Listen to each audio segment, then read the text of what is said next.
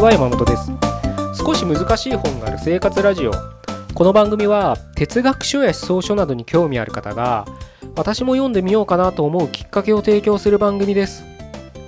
それでは76回目ですね。よろしくお願いします。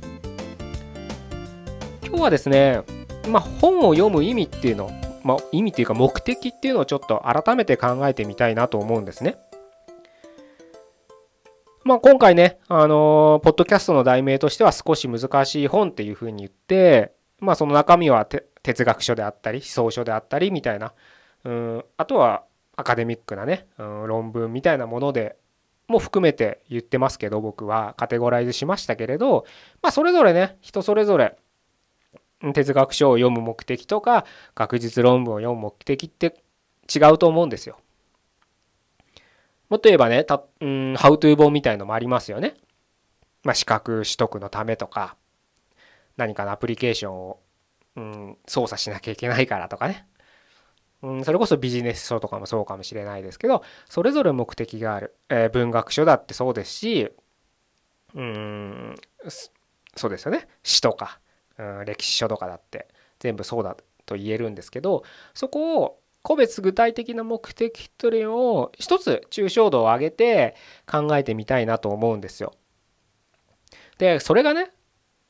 全てのジャンルの本で言えるかどうかっていうのはちょっと僕は今絶対言えますよとは言えないんですけど 断言はできないんですけど多分このポッドキャストを聞いてくださっている人であれば当てはまるんじゃないかなっていうことを少し考えてみたい考えてみたいというかねちょっとあのお伝えするのであなた自身あの自分に当てはまるかどうかを自分事としてあの考えてみて、まあ、読書をする際のモチベーションの一つにしていただければななんていうふうに思ってます。で先に結論から言うと僕は読書は他者を理解するために読むものなんじゃないかなって思ってるんですね。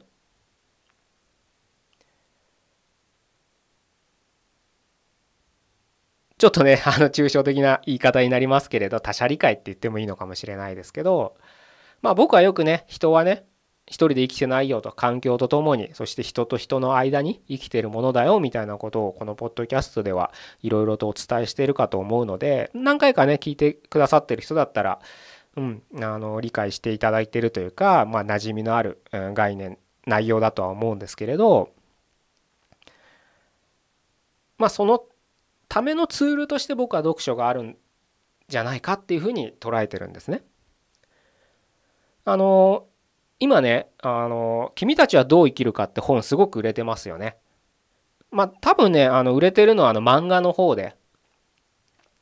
売れてるとは思うんですけれど僕このポッドキャストでも最初の頃だったと思うんですけど「君たちはどう生きるか」取り上げた回があったと思うんですけれどまあその頃から今でも売れ続けてる。まあ本屋行けばあの総合ランキングとかで1位2位とかねあのその辺に位置されてますので今でもずっと売れ続けてるのかなと。それこそ宮崎駿さんがね何年後かの彼の新作にねこの本が取り上げられてこのタイトルでね作ってるっていうところも話題を呼んでるのかと思うんですけれど、まあ、この本ね売れてるのであの漫画だろうが小説だろうが読んだ人も、うん、結構いるのかなと思うんですけれど内容ねちょっと知らない人はまあググってもらったり実際買って読んでもらったりまあネットであればねこんだけ売れてるんでいろんな人があの書評だったり、うん、感想だったり言ってるんでまああんま人の感想は読まない方がいいかもしれないですけどね。まあググってもらえれば大体大まかなあらすじは載ってると思うのであの今現時点で読んでないって人でも少し内容はそれで知っていただければなと思うんですけれどまあ児童文学書なんであのすごく分かりやすい内容になってて、まあ、どういうストーリーかっていうと確か中学校2年生中学生なんですよね主人公が。であだ名はコペル君っていう主人公が出てきてその子が、えー、まあ中学生ってね大人になりつつある家庭の段階じゃないですか。まあ中学生っていうその設定自体時点でね多分誰しもが中学生時代をねあの得てるのでいろいろと個人個人結びつけ自分のね自己体験と結びつくことができるんじゃないかなというふうには思うんですけれどそんなねコペル君が、まあ、日常友達とのやり取りとか、まあ、自分が考えてることっていうのを通して、まあ、成長していくっていうのかな、うん、いうようなストーリーになってるんですけど、まあ、そこでまあコペル君のお母さんの弟さんがおじさんですね。おじさんとのやり取りがまあおじさんとのやり取りっていうかおじさんももちろん出てくるんですけどおじさんからね手紙が来るんですよ。でその手紙がまあすごくねあの、まあ、倫理というか哲学というかねそういった君たちはどう生きるかみたいなタイトルですから生き方の指針みたいなねことが書かれててなかなかあのすごく平易な言葉で書かれてるんで中学生でも理解できるようなこと内容になってますし、まあ、僕ら大人が読んでも改めて確かにな大切だよなそういうことはってまたね再度認識できるようなおおじさんの手紙になってるのでねまあそういった意味であの今売れてるのかななんて思うんですけれどそのこの小説のねもう入りなぜコペル君まあコペル君って本名じゃなくてあだ名なんですけどなぜコペル君なのかみたいな経緯というかねあだ名にがついた、まあ、経緯ですよね理由があの一番最初の出だしに書かれてるんですよ。でコペル君ってあのコペルニクスから取ってコペル君なんですね。でコペルニクスってあのね教科書でね出てるような有名な人なので誰しもが知ってると思うんですけどまあコペルニクスが生きた時代っていうのは地球の周りを太陽とかその他の惑星が回ってるっていうね天動説っていうのが信じられてた。まあそれはカトリックのね教会がそういったことを唱えててみんなそれに従ってたわけですけどどうもその考え方だとうまく物事が説明できないっていうのにコペルニクスはねずっと疑問を抱いてていやもしかしたら太陽が地球の周りを回ってるんではなくて地球あごめんなさい太陽の周りを地球が回ってるんじゃないかこれ地動説ですよね。を考えた時に今までどうしても辻褄が合わなかったことが全てきちんと公式とか方程式って言ったらいいんですかね。理由がつく。っていうことを発見した人でまあその後にねガリレイとかケプラーとかが、まあ、それを証明したっていうのが歴史の背景としてありますけどそれまでね地球が太陽の周りを回ってた。あごめんなさい逆ですね。地球を地球太陽が地球の周りを回ってたっていう天動説がもう信じられてた世の中ですよ全員それを疑わなかったわけですだってまあ今僕ら地動説って理解できててもね、太陽は昇るとか言うぐらいですから、ね、東から昇って西に沈むみたいなことを言うぐらいですから感覚としては地球が回ってるって感覚はないですよね。知識としててもね。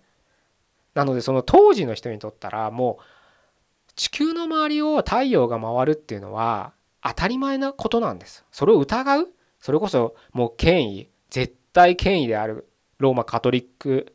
教会がねそういうことを言うわけですからもう逆らえないですよね。そんな中コペルニクスは違うんじゃないかって唱えたんです。もうそれは異端児ですよね。火あぶりの刑とかされちゃうわけです。あの牢獄に入れられるわけですよ。そのぐらいなことだったわけですよ当時は。でそれをよくコペルニクス的転換みたいなねそれ考えがガラッと変わる比喩で今でも使われますよね。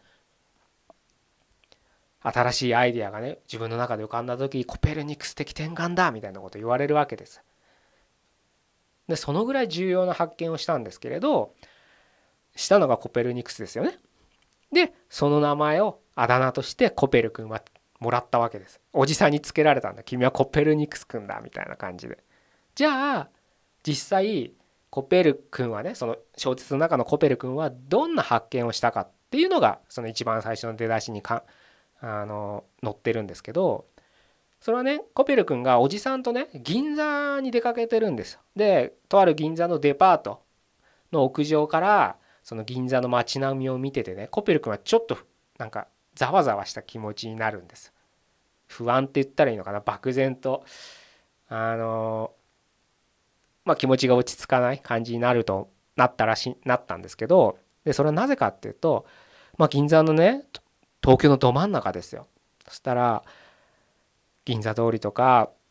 そういったところ車がねもうずっと行き来してると。で人もいっぱいいると。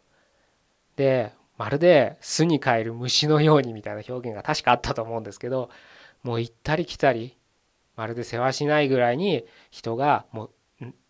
潮波のように行ったり来たりしてると。でそれはその日は確か平日の設定だあごめんなさい休日の設定でおじさんとデパートに来てたと思うんですけれど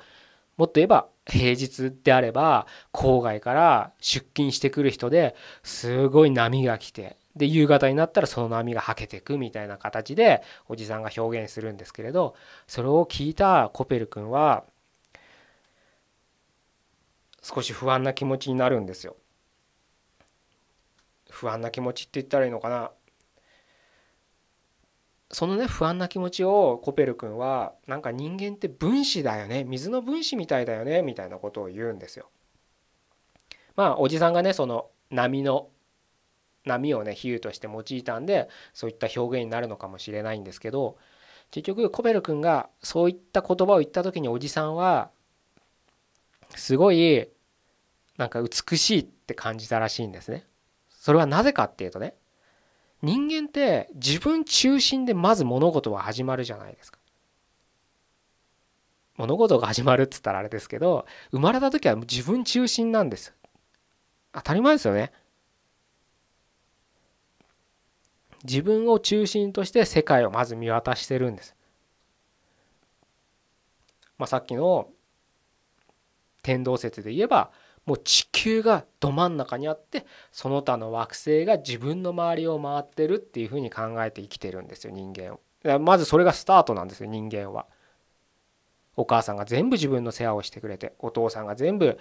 うん、いろいろ遊んでくれて周りは全部自分のために動いてくれてるんですよ。そういった世界で生きてた生き物が屋上でいろんな人のねあらゆる何千人何百何万人という人の生き生き往来を見て不安になるっていうのは決して自分はその中の中心ではなくて水の分子みたいだよねって言った通りあくまで自分もその中の水の分子の一つでしかないってことに気づいた瞬間だったわけですよ。まさに自分中心から世界の一つである世界いっぱいある世界の一個体であるっていうコペルニクス的転換だったんですよその瞬間が。だからおじさんはその思考の変化に美しさを感じてコペル君にその考えを今持ったことは君は非常に大切なことなんだよってことを諭すわけです手紙の中でね。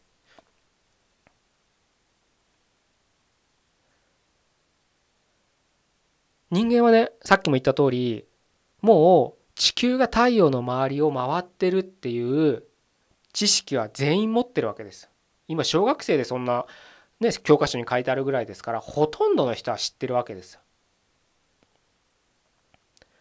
でも今まで人間の、まあ、ガリレイ以降って言ってもいいですああのコペルニクス以降って言ってもいいですけれどそういう知識はみんな持ってるけれどやっぱり人間は自分中心で考えるからいろんな出来事が起きてるわけですよね。人間中心自分中心で考えた事件事故とかいっぱいあるわけですよね。歴史的じ、うん、事変っつったらいいのかな。みんな知ってるんですよ。自分は世界の中の一個体でしかない世界の中心ではないってことを知ってても人間が自分が世界の中心だみたいな考えがあるからこそ起きてる出来事ばっかなんですよね世の中。だから人間って面白いって言えるのかもしれないし辛いって言えるのかもしれないんですけれどまあそれはねいろいろな立場があると思うのでその場に応じて、うん、考えは変わると思うんですけれどそういうことだと思うんですね。で今日のお伝えしたいことの主題にちょっと立ち戻りたいんですけれどなぜ本を読むのかっていうことはこのコペルニクス的転換を自分の中でいくつも起こすためなんです。イコール人の気持ちが分かるためって僕は言い換えてるんです。地球は動かない動いているのは太陽だその他の惑星だっていうふうに考えてたらそれから物事は動かないですよね。でも地球も太陽の周りを動いてる惑星の一つでしかないんだって知識を得た瞬間にその周りの惑星とか今まで抱いてた太陽に対する気持ちっていうのも変化が生じますよね。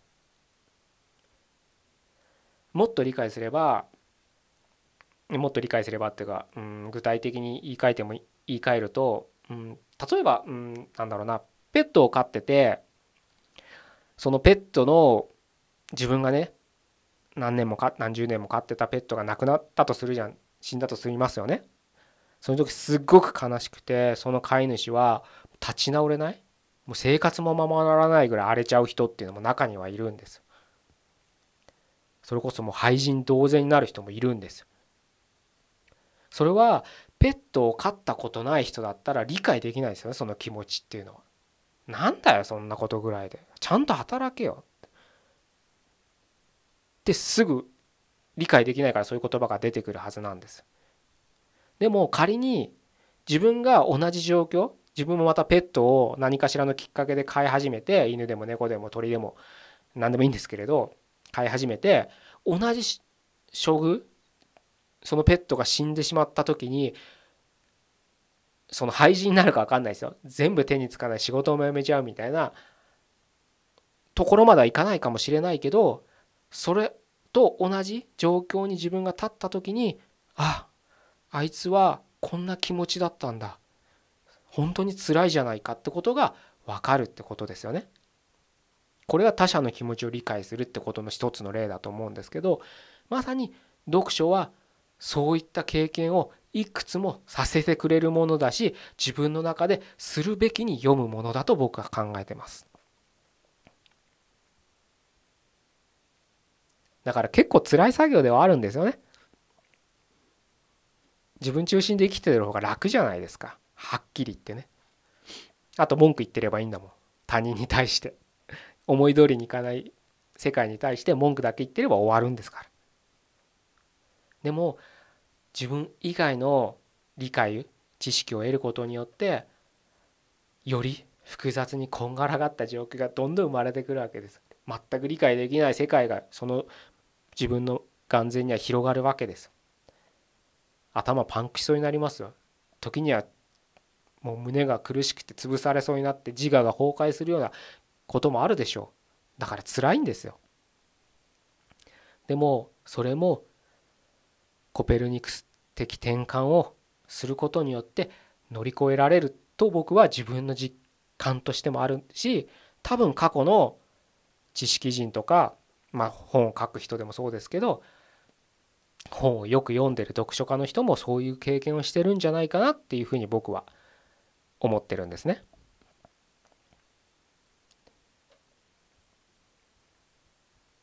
まあ一例ですけどね本を読む あの目的ってそういうことにあるんじゃないかなっていうことをちょっとまた改めて考えてみたいなと思ったのでこういう話をさせていただきました。まあ、君たちはどう生きるかってあのライトに読むなら漫画でもちょっと漫画がどういうふうに書かれてるんだか僕分かんないんですけど小説だとそこそこまあすぐ読めうんどのぐらい300ページぐらいあったかななんかあるのであのそんなにねで文字もそんなに詰まってるわけじゃないのであのすぐ読めるかどうかは別ですけど、うん、まあ読んでみたいなと思う人だったら是非読んでみたらいいんじゃないかなと思う。結構面白い本ですし。いろいろ考えることはありますし人によっては勇気をもらえたりするような本だと思うのでまあ漫画がちょっとねさっきも言ったようにどう書かれてるか分かんないんですけどいや本当はちょっと時間ないからさっさと読みたいよっていうんであれば ちょっと、うん、漫画でもいいかなとは思うんですけれど、まあ、この吉野源三郎さんがあの生の声に触れるにはねやっぱり彼の言葉直接触れるっていうのもいい経験になると思うので、うん、多分1000円ぐらいで買えると思うんですよね。うん、なのでもしよかったら読んでみてはいかがでしょうということで今日は以上で終わりたいと思います。それでは第76回目でした。ここまでどうもありがとうございました。